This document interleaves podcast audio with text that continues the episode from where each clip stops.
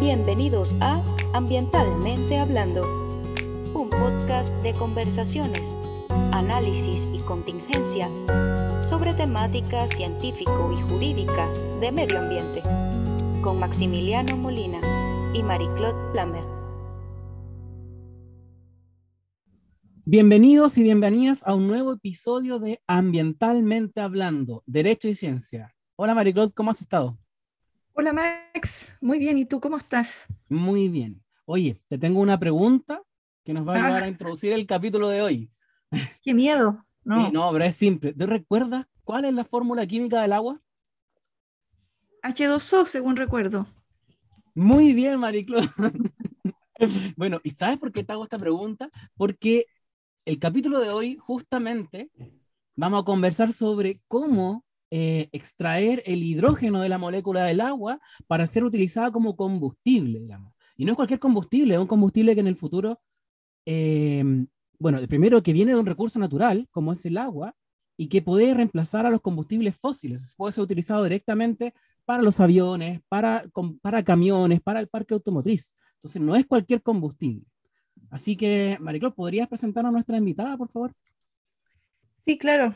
Em, bueno, el tema es un tema muy, muy interesante y bueno, primero eh, presentar a nuestra eh, invitada, que es eh, María de los Ángeles Valenzuela, ingeniero civil químico de la Universidad Técnico Federico Santa María y cuenta con 15 años de experiencia en el sector energético. Desde el año 2013 trabaja en el Ministerio de Energía y actualmente es jefa de la unidad de hidrocarburos perteneciente a la División de Combustibles y Nuevos Energéticos, em, donde dentro de otros temas lidera el desarrollo regulatorio de hidrógeno. Así que tenemos a una gran invitada eh, que yo creo nos va a despejar muchas dudas, por lo menos de mi parte, que para mí este, este nuevo, digamos, impulso y referencia a este compuesto es em, muy, digamos, eh, conozco muy poco em, y yo creo, bueno, que hay todo por decir. Así que quizá la primera pregunta, María de los Ángeles, muchas gracias por aceptar la invitación, es ¿qué es lo que es el hidrógeno verde? El hidrógeno hidrógeno verde. Muchas gracias Maricó y, y, Maximiliano por esta invitación a este podcast. Eh, estuve por ahí escuchando los otros podcasts de ustedes, eh, bien interesantes. Oye, sí, para contarles, ¿qué es el hidrógeno verde? Porque esa es como la gran pregunta. El hidrógeno en sí no tiene color, partiendo por eso. O sea, el hidrógeno como tal es hidrógeno. Pero ese es un color que se le da para poder explicar cómo es eh, producido. Y eso es lo que está ahora en sí eh, tan en boga. ¿Y por qué? Porque es esta eh, producción verde lo que hace que sea completamente limpio. Entonces, el hidrógeno en sí, como tal, como molécula, como, como bien dijo Maximiliano en su introducción, claro, es parte importante, es la componente del agua, ¿cierto? Que tenemos el agua con hidrógeno y oxígeno. El hidrógeno es el elemento más abundante en el, en el universo. De hecho, el hidrógeno, eh, pero como tal, como átomo, se encuentra en las estrellas. No sé si saben de eso, que es bien interesante. El Sol es un está lleno de hidrógeno. Eh, y en la naturaleza pasa que sí, el hidrógeno es un gas, y en la naturaleza eh, no lo van a encontrar solo y en estado gaseoso, cuesta encontrarlo. Sí, mayormente donde se encuentra el hidrógeno es en el agua, justamente, entonces está junto con el oxígeno, y en los hidrocarburos, que los hidrocarburos son compuestos entonces de hidrógenos más carbonos. ¿ya? Los hidrocarburos, voy a hacer una pequeña introducción también a los hidrocarburos. Los hidrocarburos en sí estamos hablando que son estos combustibles que todos los conocen como los combustibles fósiles. Entonces, que tienen esta, esta, este compuesto, como dije, de hidrógeno y carbono. Entonces, eso es lo malo que tiene el hidrocarburo en el sentido de que tiene un poder calorífico. El poder calorífico, no sé si me estoy yendo a una parte muy técnica, pero en sí es lo que nos entrega calor. Entonces, cuando tenemos estas fuentes de energía calórica y también lo, lo que hace en sí, también todo lo que es el movimiento, cuando tú lo quieres utilizar, no solo para calor, sino que también movimiento. Bueno, ese, ese poder calorífico en los hidrocarburos es alto, también nos entrega el carbono. Pero el tema es que ese carbono, esa C que encuentras, es la que te emite los gases de efecto invernadero, en específico el CO2. Y el hidrógeno, por ser solo hidrógeno, tiene igual un alto poder calorífico, pero no tiene este carbono. Entonces, finalmente, al momento de combustionar, no tienes estas emisiones de CO2. Entonces, eso es, es la gran ventaja que uno encuentra en el hidrógeno. Y ahora es donde entramos un poco a esta categoría de hidrógeno verde. ¿Qué es lo que, es lo que hace verde y qué es lo que se le llama hidrógeno verde? Porque hay diferentes categorías. Lo que, las más comunes, hay muchos colores, pero las más comunes son el hidrógeno, el hidrógeno gris, ese es el más común y ese es el que de hecho encontramos en Chile. Actualmente en Chile hay producción de hidrógeno, pero es gris. Y ese es el hidrógeno que viene a partir del gas natural.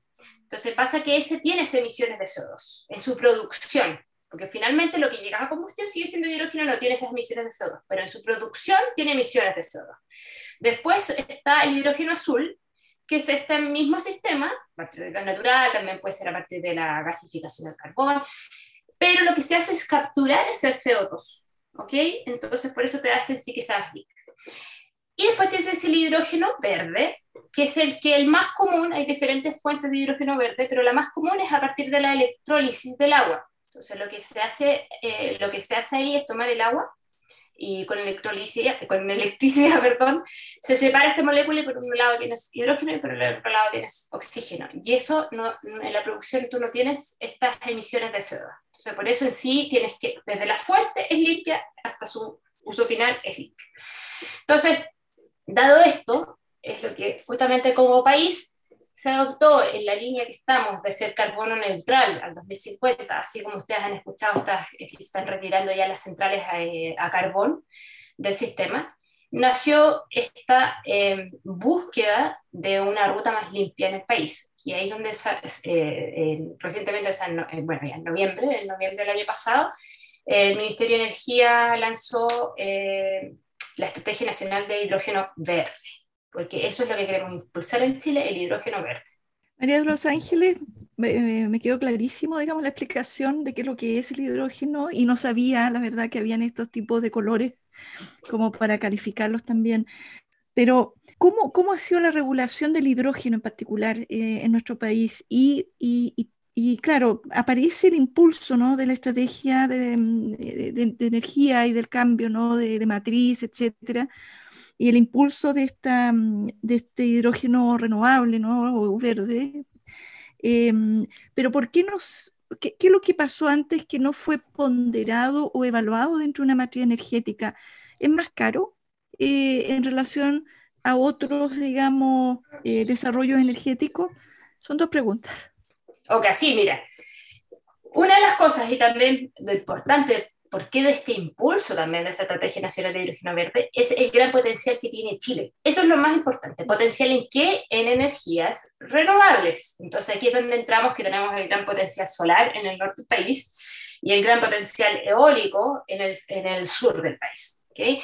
Entonces, eso es lo que hace. Con esto, de hecho, tienen que haber escuchado también en la prensa que ahora la, la nueva obligación de, de la matriz eh, de energías renovables aumentó un 40%.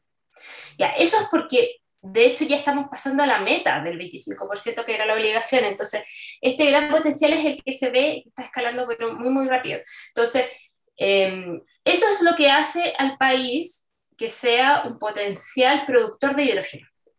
Y ese potencial es lo que hace que de aquí lo que se estima que al 2030 los precios del hidrógeno sean uno de los más eh, baratos del mundo. O sea, de, hecho, estamos hablando del 2050. Lo, el valor del hidrógeno producido en Chile va a ser uno de los más baratos del, más bajos del, del mundo. Entonces, esa es, lo, esa es la, la, el potencial que tenemos y esa es la ambición que tenemos como país, poder llegar a eso. Entonces, también se suma por qué no se hizo antes. No se hizo antes por eso, porque más que nada eh, estábamos en desarrollo con este potencial renovable en el país eh, segundo, que ya esto ha sido también, se mezcla con, con consigo la, la necesidad eh, de ser más verdes, o sea, más, de tener una matriz más limpia, que es así el concepto correcto, de tener una matriz más limpia. Y eso también se da por todos los acuerdos internacionales que se están, que se están moviendo alrededor. Entonces, es como que yo, esta es mi opinión también, es como que ahora ya llegamos a un punto en que se está tomando conciencia eh, de que hay que hacer estos cambios. Entonces, quizás esto hace 20 años atrás nadie estaba hablando de ser carbono neutral. Ese es un poco el, punto sumado a, a, lo que es este potencial y sumado también que en este minuto los electrolizadores, que en este caso que estamos hablando, el electrolizador es, el, el, equipo donde tú haces la electrólisis y obtienes este hidrógeno, están también eh, por un tema al final cómo funciona la, eh, la demanda de la oferta, ¿cierto? Entonces pasa que ahora en los costos de esos electrolizadores están bajando y se espera que bajen aún más. Ese es uno de los grandes desafíos que se tiene, o sea, en, en cuanto ya económico, para poder llegar a estos costos que realmente sean bajos, se, se está esperando que también en un futuro ese costo de los electrolizadores siga a la baja. Mm. Respecto a la regulación, eh, pasa que, claro, en Chile en sí hace el año pasado sí estábamos hablando que el hidrógeno era considerado sustancia peligrosa, que en sí cualquier combustible es una sustancia peligrosa, o sea, y no quiere decir que el hidrógeno sea más peligroso que tampoco que, otros combustibles. Entonces, pasa que estaba regulado por el Ministerio de Salud, quien es quien, quien, es quien regula las sustancias peligrosas.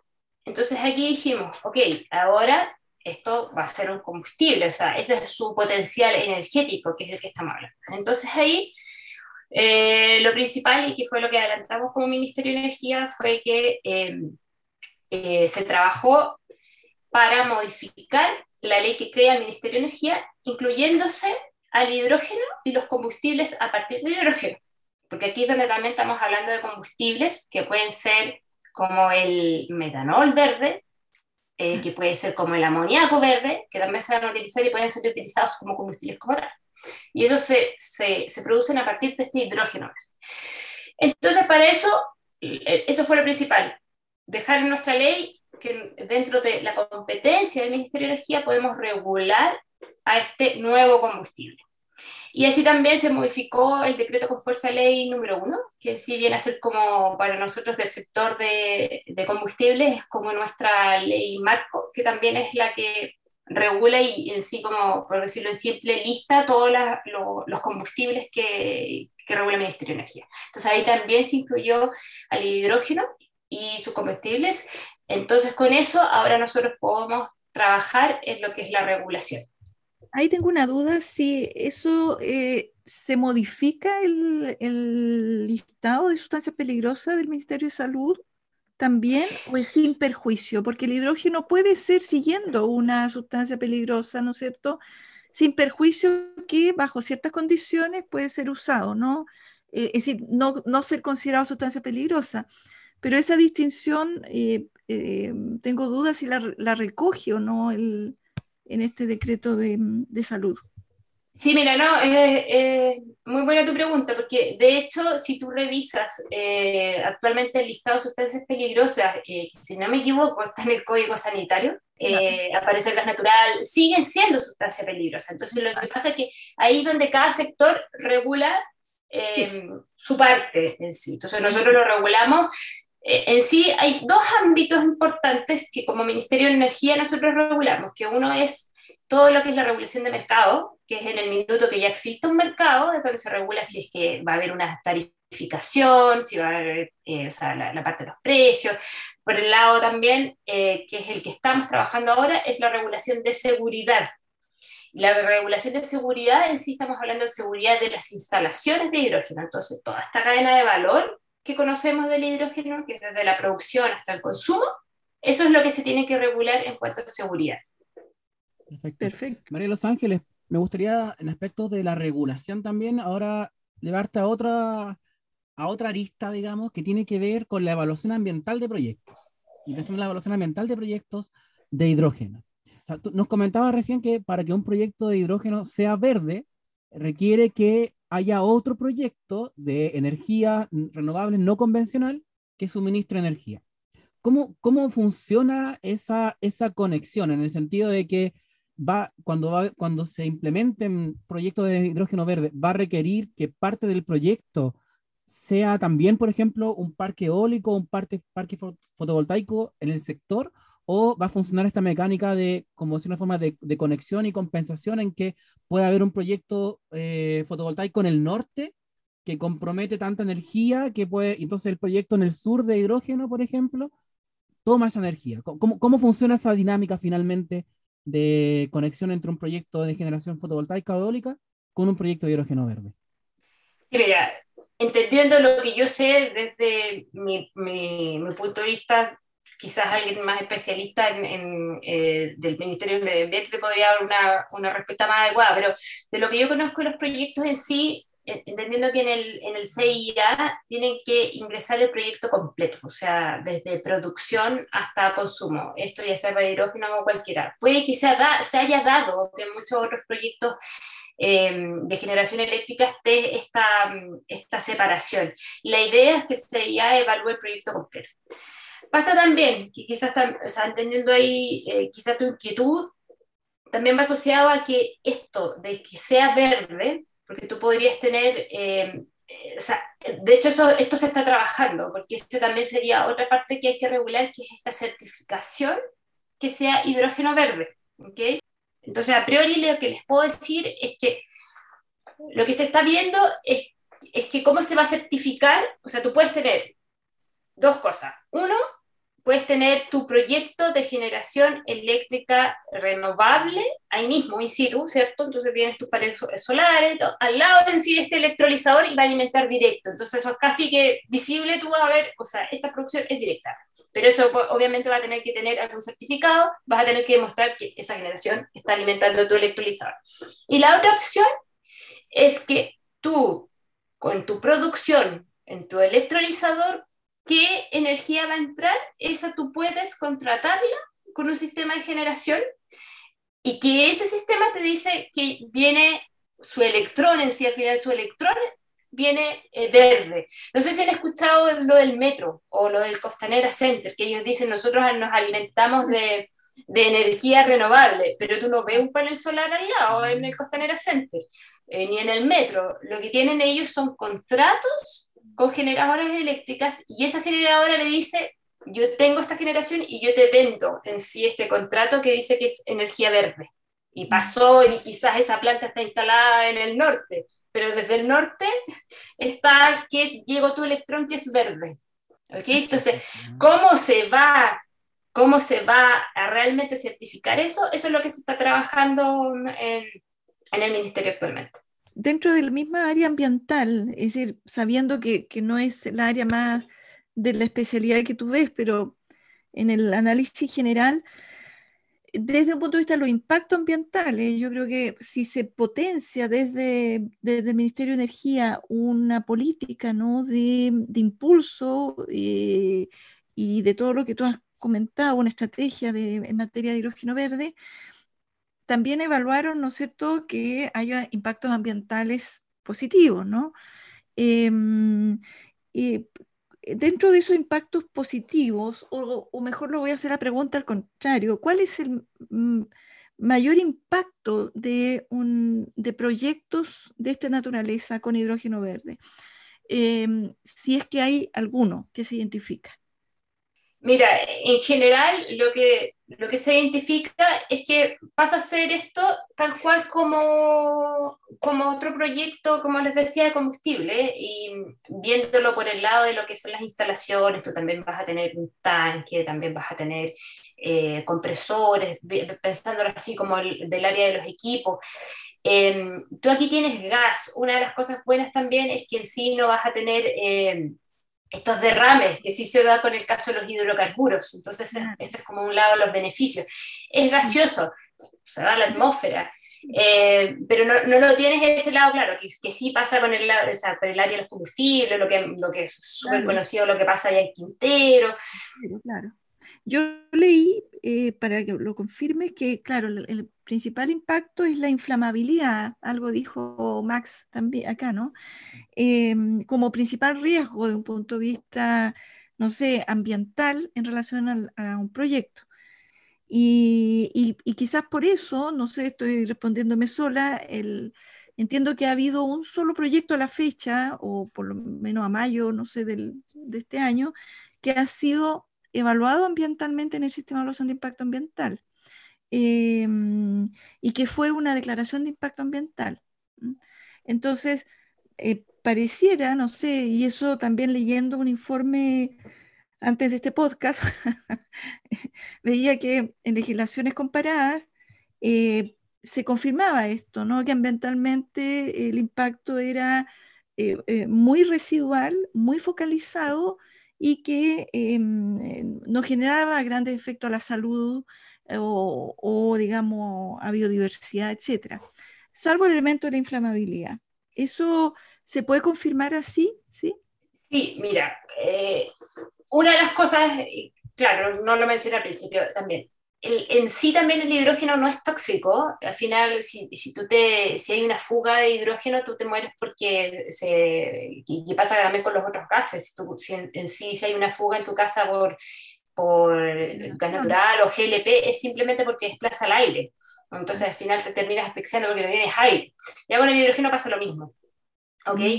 Eh, el hidrógeno, claro, tiene sus en sí como sus peros o sus contras en el sentido de, claro, la llama de, la, la llama de hidrógeno es, es, invisible, entonces no se ve como se ve cuando tienes una llama de, de con los otros gases. Eh, no tiene olor tampoco. Los, el gas natural y el gas, el gas licuado petróleo, el GLB, tampoco tienen olor, eso se odorizan por si acaso. ¿ya? para que justamente nosotros sintamos el olor. Entonces, lo que quiero decir, ya al hacer la comparación con los otros gases, eh, es lo mismo, o sea, quiero transmitir que no es más peligroso, ya es inflamable, como también son inflamables la gasolina. Tiene un punto de inflamación más alto, sí, eso es verdad. Entonces, son, por eso es muy importante esta regulación de seguridad que les mencioné antes. O sea, eso es lo que nosotros estamos revisando muy, muy en detalle para tener eh, todo, todo claro, que el que haga el proyecto cumpla con esa medida para poder em, evitar cualquier riesgo. Y ahí entra, supongo, como un actor fundamental la SEC, ¿no? La Superintendencia de Electricidad, Electricidad Combustible, con todas las especificaciones técnicas que se deben cumplir. Justamente.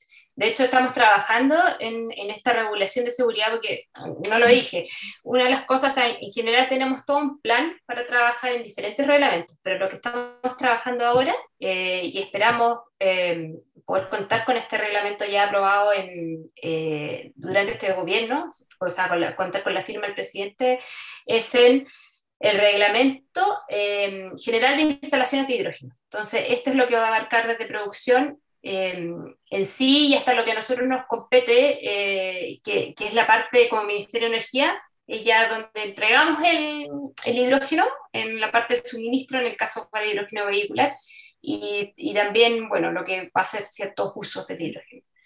Entonces, claro, la SEC eso quería decir, entonces en ese reglamento estamos trabajando con diferentes ministerios, estamos sentados ahí, en, tenemos un comité técnico, mesa técnica y también una mesa público-privada, porque también estamos invitando a los actores privados que ellos nos aporten en, desde, desde, su conocimiento en lo que es eh, esta industria del hidrógeno, para poder desarrollar y que quede bien, bien, bien robusta este, este, esta regulación y volviendo un poco al punto de la SEC, que también está quien está en este comité técnico, la SEC es quien fiscaliza después. Entonces, con este reglamento, la SEC fiscaliza y por eso es, es un actor fundamental en, en, esta seguridad del uso libre.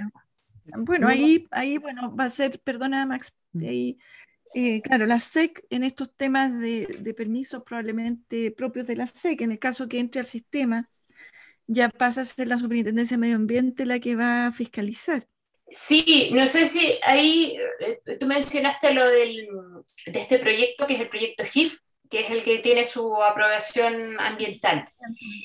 Es el único proyecto que se ha presentado a la fecha, entenderlo así. Eh, entonces, más allá, ese proyecto es, yo lo encuentro fantástico, porque ese lo que está haciendo son combustibles sintéticos a partir de hidrógeno. En sí ellos no van a vender hidrógeno, no van a comercializar hidrógeno en Chile.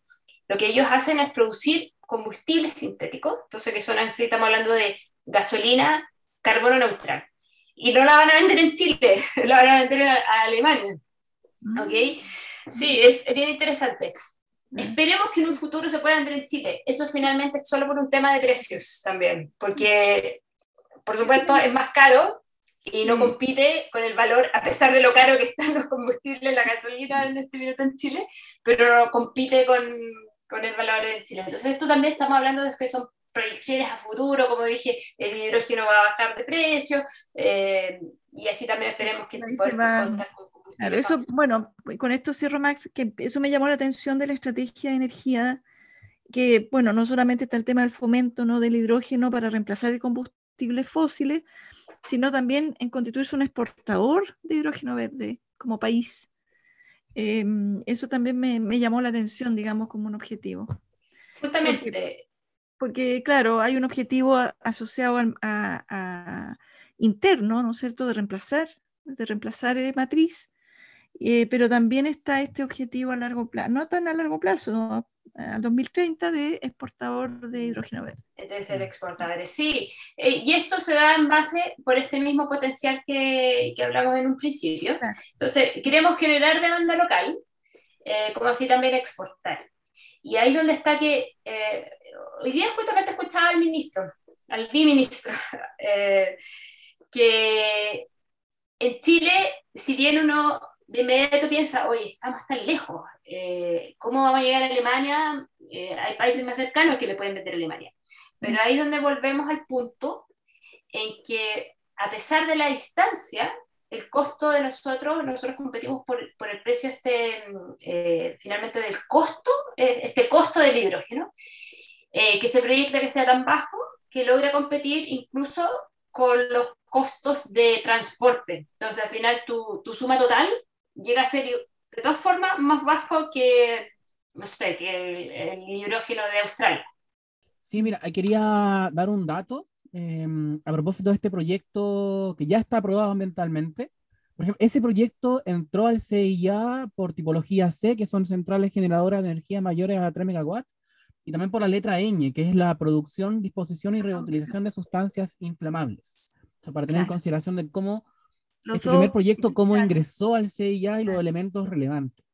Mm. Eh, quería volver a tocar el tema de los, de los impactos, María Los Ángeles. Por ejemplo, uno acá ya puede visualizar el impacto de la utilización del insumo principal. Acá el insumo principal es agua.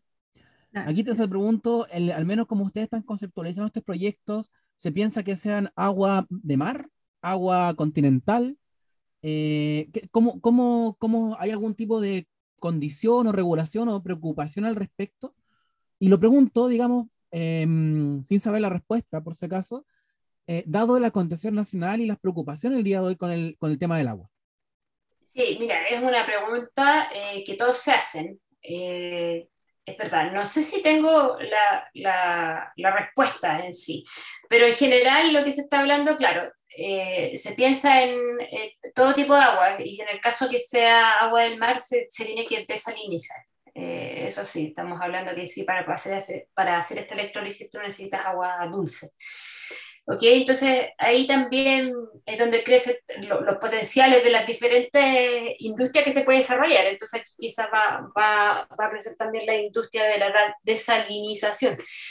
Eh, eso por, por un lado. La cantidad de agua que se utiliza no es tan alta y no, no debiese tener un impacto tan, tan grande. Sí, a mí igual eh, la misma pregunta tenía yo, eh, María de los Ángeles, el tema del agua, ¿no? Y del cambio quizás de la modificación de su regulación que va a haber, yo creo, en un futuro cercano a partir de, la Constitución, y eso va a permear a todas las disposiciones menores. Eh, y quizás, no sé, una reflexión, pero puedo estar muy equivocada, que el, hoy día el costo de exportación del hidrógeno verde es barato porque la principal insumo hoy día, em, que es el agua, eh, eh, está valorizado, lamentablemente, muy barato, digamos, por la forma como se, se, otorgan los derechos, etc. Entonces, puede ser, no sé, una, eh, que, que, eso pueda cambiar un poco y que, dado los cambios que va, a sufrir el, digamos, las aguas, ¿ah? como va, va, a tener igual un impacto ahí en este valor, ¿no? En el valor Em, el valor de, la exportación y en el valor del negocio propiamente tal. No sé. Podría tenerlo, pero una de las cosas también que pasa, eh, y sobre todo que se ve, se ve directamente cuando tú tienes este uso de hidrógeno en las fuel cells, que tú lo que obtienes después es agua, después que se utiliza. Entonces, ahí, ahí es la inversa. O sea, al final pasa que esto es como un ciclo. Entonces, tú tienes el agua y lo separaste en hidrógeno y oxígeno, y después tienes el, el hidrógeno que lo vuelvas a juntar con el oxígeno para combustionar, y de esa combustión sale agua, si va a salir vapor.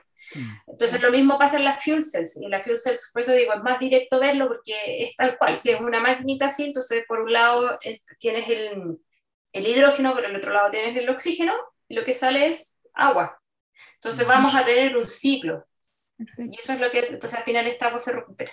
Mira, eh, María Los Ángeles, eh, qué bueno que quisiste esa explicación, porque estaba justamente pensando y visualizando un tema, y a propósito, es un tema más de política pública, más que de un proyecto en específico, ¿cierto? Eh, yo creo que, y reconozco y, y concuerdo en que es, es, una oportunidad, estamos ante un escenario de una muy buena oportunidad, ¿cierto?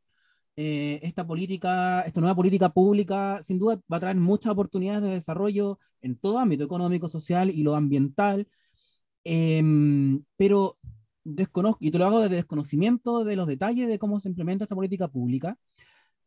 Yo me atrevería incluso a, así ser bien, bien como arriesgado en la, la, en la clasificación de que podría ser tan revolucionaria como cuando aparecieron los, los, motores de combustión, digamos, en su momento, combustión interna, lo que podría generar el cambio de el combustible fósil a un recurso natural renovable como el agua como combustible.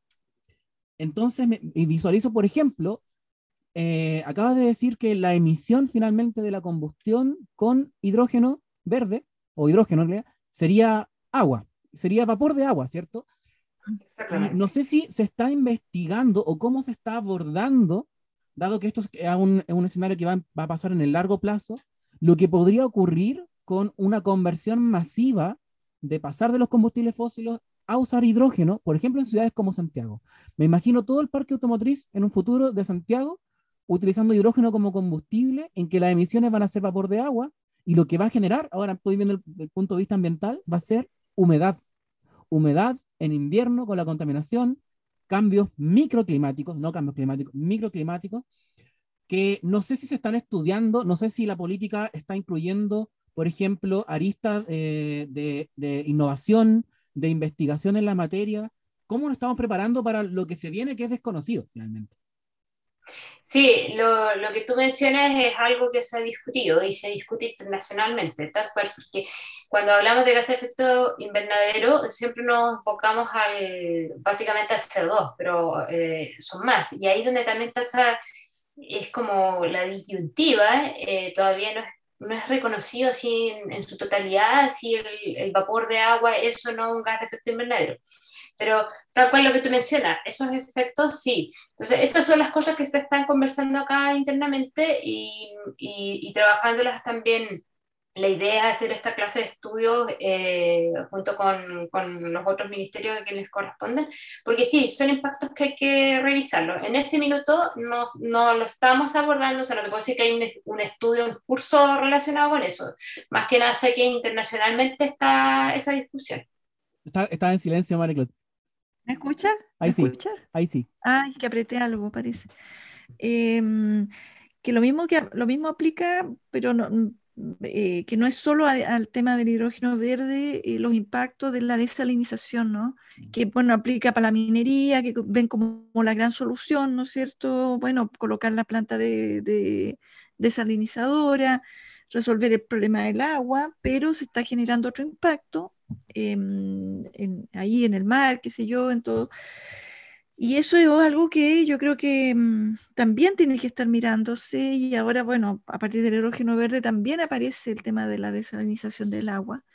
Entonces, son grandes temas que, que, que, que van sumando ¿no? a, la, a, la, necesidad de, de, empezar a levantar información y clarificar las dudas y etcétera quizá haga un comentario más, María de, los, María de los Ángeles, más que una consulta, que es por el tema también ambiental.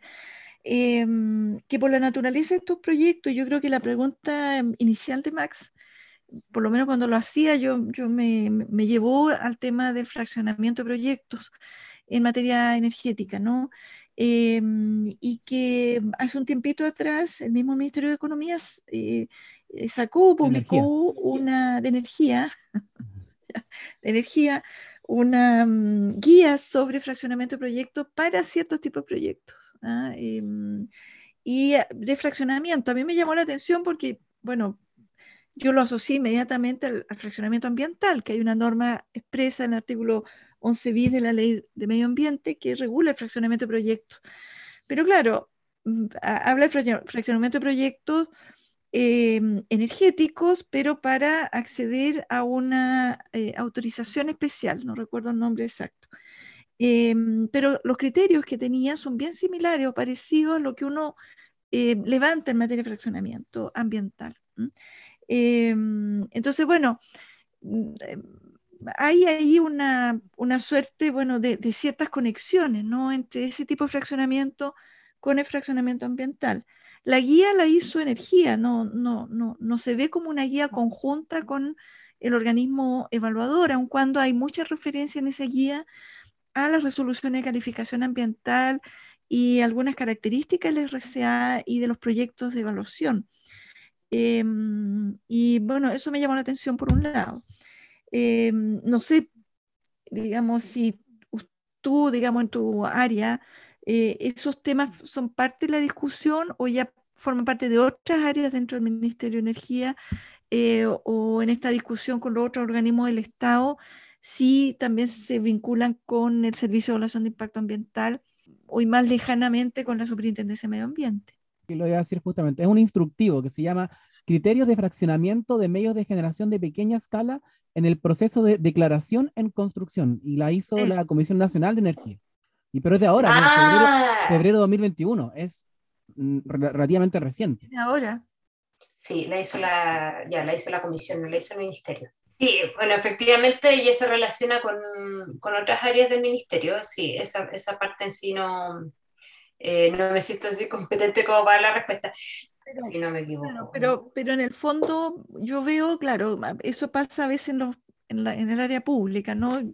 Em, que claro, hay temas que todos están muy vinculados, especialmente en, esto, en estos, digamos, tipos de, de regulación, claro, hay los énfasis en, en, el desarrollo del combustible, de la, de la capacidad del mercado, eh, pero bueno, empieza uno a, hacer el detalle y eh, se, producen estos cruces, ¿no? Con, los fraccionamientos, más en este tipo de proyectos, como tú misma planteabas, que son partes de proyectos, ¿no? Es decir, hay un proyecto que puede ser, eh, em, uno le va a comprar al otro, eh, el otro tiene que generar, yo me imagino son instalaciones,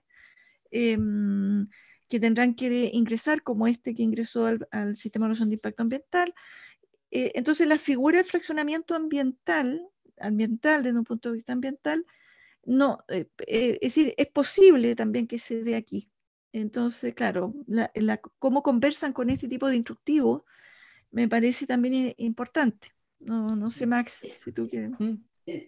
Sí, mira, quizás ante todo, claro, entiendo el punto, sí, es verdad. Y, eso es una de las cosas que nosotros también estamos tratando eh, y, o sea, constantemente lo hacemos, o sea, independiente, tal cual como dijimos, independiente de que sea la comisión, eh, independiente de que sea otro ministerio, estamos eh, trabajando de forma coordinada y que todo converse, es verdad. puede que esto en particular claro, sea un tema más eléctrico y, y, se escapa un poco de, de, lo que en mi área dentro de lo que estamos viendo, pero mis colegas también que estamos trabajando en hidrógeno puede que estén más al tanto del, punto. Pero en sí, desde, desde lo, mi visión, es que fraccionamiento o, o, no fraccionamiento no debiese eh, generar eh, dificultades, impactos para el desarrollo de proyectos de hidrógeno. Entonces, como les decía antes, la idea es que los proyectos a entren desde producción hasta eh, el consumo, o sea, la planta completa, cómo va a ser tal cual. De ahí es donde se da esto, en particular como hablábamos, lo, lo, que pasa con la certificación, entonces ahí sí que vas a tener una parte, quizás tu proyecto va a ser desde tu, tu producción, desde tu electrolizador y la energía la vas a obtener de otro, de otro lado. Sí, yo creo que la pregunta, María Los Ángeles, creo que eh, es relevante en el sentido de que como todo esto es muy nuevo, realmente es muy nuevo, y esta lógica de proyecto, o sea, este proyecto, los proyectos de hidrógeno verde parten de la lógica de eh, de relación funcional con otros tipos de proyectos que antes se entendían independientes, ¿cierto? Como un proyecto de eólico o un fotovoltaico. Creo que es muy relevante que para, y te lo digo ahora mm, más como del ámbito de, como de especialidad, sino como de la ciudadanía en general, que partan legitimados completamente desde su inicio. Como que un proyecto, me imagino, o sea, lo que no debiera ocurrir como, como Estado, digamos, que, que eh, se promueva un proyecto y este proyecto desde el inicio generó un incumplimiento ambiental porque los órganos del Estado encargados de la promoción de esta política pública no hubo una conexión, una claridad en definir cuáles son los criterios para que esto entre de forma, eh, en el cumplimiento legal, por decirlo de una forma, limpia, ¿cierto? Creo que es un tema que, que quizás debería estar como los desafíos futuros de, de este tipo de proyectos, justamente la, de cómo entender los proyectos energéticos bajo esta figura de fraccionamiento de proyectos que, que, es relativamente nueva igual, digamos, para la legislación ambiental. Entonces, em, y que ya se han dado casos de proyectos energéticos con incumplimiento por el fraccionamiento, han, han habido, ¿cierto? Ahí disputas, por decirlo de una forma. Entonces, sí, no, completamente de acuerdo contigo. O sea, sí, esas son las cosas que, todas las aristas que hay que ver en, en estos casos. Claro. Sí. Y ahí, bueno, te, te, em, en realidad ya para ir terminando este punto, te, te, pregunto más que nada, como, ¿qué, ¿qué, desafíos, como, qué elementos se vienen, digamos, en el tema del desarrollo del hidrógeno verde? ¿Qué desafíos? Bueno, en, en general, eh, para nosotros en particular, eh, tenemos este desafío de sacar toda la regulación y regulación a tiempo, que es la regulación que finalmente da certidumbre eh, a, los desarrolladores de proyectos. O sea, mientras no haya regulación en sí, no, no va a haber inversiones en Chile. Eso es lo que sí se busca. Ese es el desafío y quizás mi desafío muy personal, porque es lo que estamos. Pero en general, y esto lo mencioné eh, un poco también eh, al principio, el gran desafío, y que es el desafío no solo de Chile internacional, es eh, la disminución de los, de los costos, en este caso de los costos, como les comenzaba, de los costos de los electrolizadores. Ese es uno de los grandes desafíos internacionales.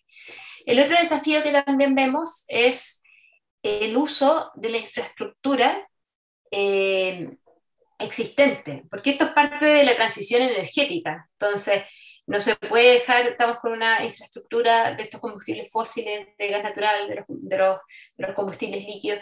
Em, entonces la idea es hacer esta, esta transformación reutilizando también esta infraestructura. Entonces no queremos después tener en sí todos estos lugares, estas infraestructuras y qué pasó con estos abandonados, claro, o sea, no, claro, no sé si realmente después quedarían abandonados, pero la idea es esa también, es parte de, de esta transición. Y entonces eso es cómo conversa eh, la infraestructura actual con la infraestructura futura y también no solo la infraestructura, sino que también ese es el desafío, esa transición energética, porque vamos a tener... Eh, en este minuto, por ejemplo, esto se, también se anunció, que estamos trabajando en un proyecto de ley para inyectar hidrógeno en las redes de gas natural. Entonces, eso es, ya tenemos ahí la transición energética con nosotros. La mezcla de este combustible nuevo, este combustible limpio, con este combustible fósil, en las mismas redes de gas natural.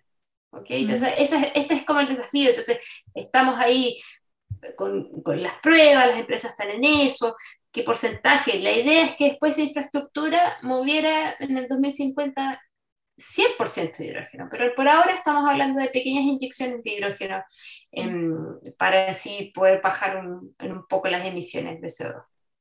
Mira, eso sería interesante, encuentro yo, el tema de la reconversión de la, de la, de la ¿cómo? No, de las instalaciones. Perdón, de, las instalaciones. Y eh, María de los Ángeles, un poco para, yo creo que ir cerrando, eh, pero es una duda que, que, nos surge con Max. Hace poco, un par de semanas, no hace mucho, em, se conoció, no sé, por, digamos, por noticias, que em, la Corte Suprema había acogido un, eh, había confirmado, digamos, un recurso de protección de la Corte de Apelaciones de, interpuesto por em, comunidades indígenas, quienes Em, digamos, exigían consulta indígena eh, para eh, una modificación de una, de una mm, política de eh, participación, no recuerdo exactamente en qué área, del Ministerio de Energía. Em, y que hizo una interpretación bien interesante a mi juicio del alcance de la consulta indígena respecto a ciertos tipos de decisiones o actuaciones, no limitándola a, eh, actos eh, resolutorios o actos administrativos finales, como podría ser una resolución de calificación ambiental o un permiso. Eh, entonces ya mm, constituyó un tema, ¿no? Porque es una política que son más bien lineamientos, etc. Y la Corte Suprema planteó que efectivamente debe procederse en esos casos a la consulta indígena, dando, un, como digo, una interpretación más amplia em, al artículo sexto, creo, de la Convención de, al convenio 169. Em, en ese contexto, entonces, las estrategias u otros eh, instrumentos similares, por ejemplo, en materia de hidrógeno verde, debieran pasar por una misma lógica, considerando el alcance de los futuros proyectos?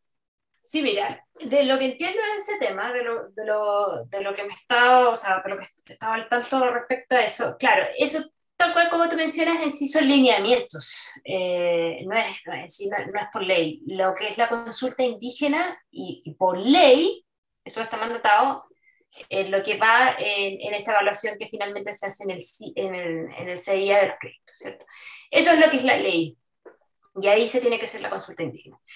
Eh, esto era justamente una, un lineamiento, era una política y que se hizo eh, de muy buena manera hace un tiempo atrás en, en otras administraciones, eh, porque se buscaba esto, de que adelantar y apoyar eh, llegar a las comunidades indígenas con los proyectos antes y no cuando ya estabas en el, en el, en el punto de la evaluación de, ambiental como tal. Entonces era acercarse a las comunidades, conversar, explicar.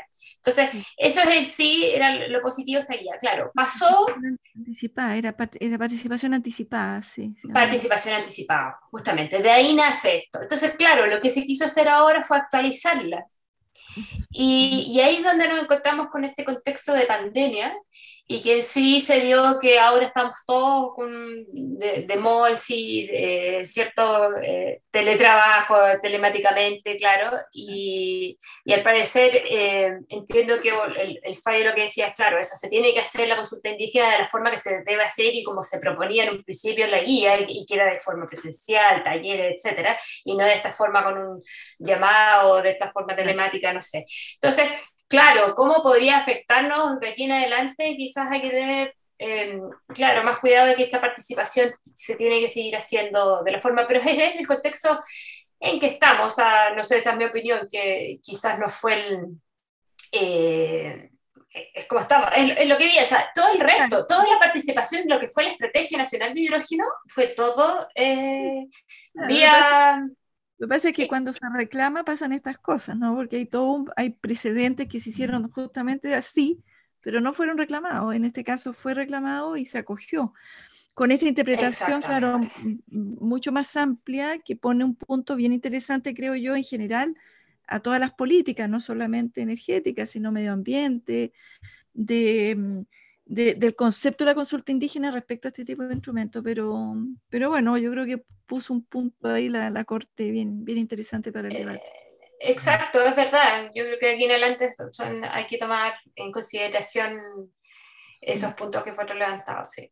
Sí. Bueno, María Los Ángeles, eh, muchas gracias por aceptar nuestra invitación, por contarnos con lujo de detalles en qué consiste toda la estrategia de hidrógeno verde, qué son los proyectos de hidrógeno verde, la regulación y eh, de, de, de, destinar esta tarde, digamos, a, a, conversar con nosotros. Me gustaría destacar un poco más general, eh, una postura muy personal. Yo creo que destaco del Ministerio de Energía en general, que cuando hablamos de políticas públicas ha sido un ministerio muy activo con políticas muy claras. Podemos discrepar de algunas cosas, ciertas discusiones de, de porcentaje, me acuerdo de las primeras políticas públicas, pero valoro que ha sido un ministerio en que exprese de forma tan clara sus políticas públicas, con, con documentos claros, amigables a la gente, estrategias definidas con intenciones súper claras. Yo creo que eso ha sido eh, muy bueno y que justamente ha promovido y ha, ha permitido generar las circunstancias que en, las que estamos el día de hoy, en que tal como decías, eh, esta meta que se había puesto el país, que en su momento fue muy criticada, yo recuerdo hace muchos años atrás, que, se, que las organizaciones de la sociedad civil exigían una meta más alta, y parece que se va a lograr igual, pese a que el compromiso no estaba, ¿cierto? Bueno, yo creo que eso ha sido justamente producto de las estrategias y políticas que ha definido, en este caso, el Ministerio de Energía, lo que mm, personalmente valoro, digamos. Así que, y también, bueno, nuevamente te agradezco el, eh, el aceptar la invitación y venir a contarnos de esta estrategia de hidrógeno verde. Así que muchas gracias, María Los Ángeles. Gracias a usted. Mira, nosotros eh, estamos tratando de... Eh, esa es parte también eh, de, nosotros eh, difundir un poco eh, de qué se trata esto, porque quizás para muchos eh, hay mucho desconocimiento y, y, es eso, y tal cual como les expliqué, quédense con la tranquilidad, quizás también para todos los, los, que nos están escuchando, de que esto no es peligroso, se está trabajando de la mejor forma de que sea seguro, lado medio ambiente también hay muchas aristas que hay que ver. Eh, y tal cual como también para cerrar lo que decías tú, esta coordinación que tenemos que tener con todos otros servicios es parte también de lo que, de lo que queremos hacer y, y es eso, o sea, eh, aunque soy cursi, creo que eh, yo también me siento contenta de que estoy trabajando por mejorar en sí el país y el medio ambiente, así que eso. Ya, bueno, yo igual te agradezco mucho, María de los Ángeles, que había aceptado la invitación. En personal me quedó súper claro el, que lo que es. Ahora ya voy a poder. Em, y bueno, eso, así que yo creo que el principal es seguir trabajando en estos temas, coordinarse, eh, conciliar instrumentos que, que justamente después se hace difícil esa compatibilidad si es que no se está pensando desde el origen Em, así que bueno, mucho por, mucho por hacer todavía. Perfecto. Sí. Eh, María Los Ángeles, para terminar el programa, quisiera decirnos algo. Ah, tienes un 30 segundos, un minuto de micrófono libre, digamos. No, solamente eso. Eh, los invito a que conozcan la Estrategia Nacional de Hidrógeno. Eh, esa estrategia está, en cuatro, está compuesta por cuatro pilares. Y, y, claro, mi fuerte ahí es uno de esos pilares que es esta regulación. Eh, estamos tratando también eso, un curso. Hay un curso de, de, Corfo que yo participo haciendo una de las clases. Eh, van a estar grabadas las clases a partir de agosto. Busquen ahí curso de hidrógeno verde, eh, Y, y, entonces van a poder, y así también, eh, para que aprendan más sobre el hidrógeno. La clase, esas clases son bien interesantes y por eso las recomiendo, porque son bien introductorias introducción, o sea, para el que no conoce nada de hidrógeno, para entenderlo todo. Mira qué, ah, interesante, muy buen dato, María. Sí, ¿cómo, ¿cómo, vamos a ingresar? Entramos a la página de corfo.cl y habrá algún banner ahí. Mm, si tú googleas en realidad en este minuto eh, curso hidrógeno verde, Corfo, vas a llegar al tiro el link. Perfecto. Bueno, muchas gracias María Los Ángeles. A nuestra audiencia, muchas gracias por escucharnos y hasta un próximo episodio de Ambientalmente Hablando. Chao, Mariclot. Chao, María Chao. Chao, chao. Gracias. Esto fue Ambientalmente Hablando con Maximiliano Molina y Mariclot Plamer.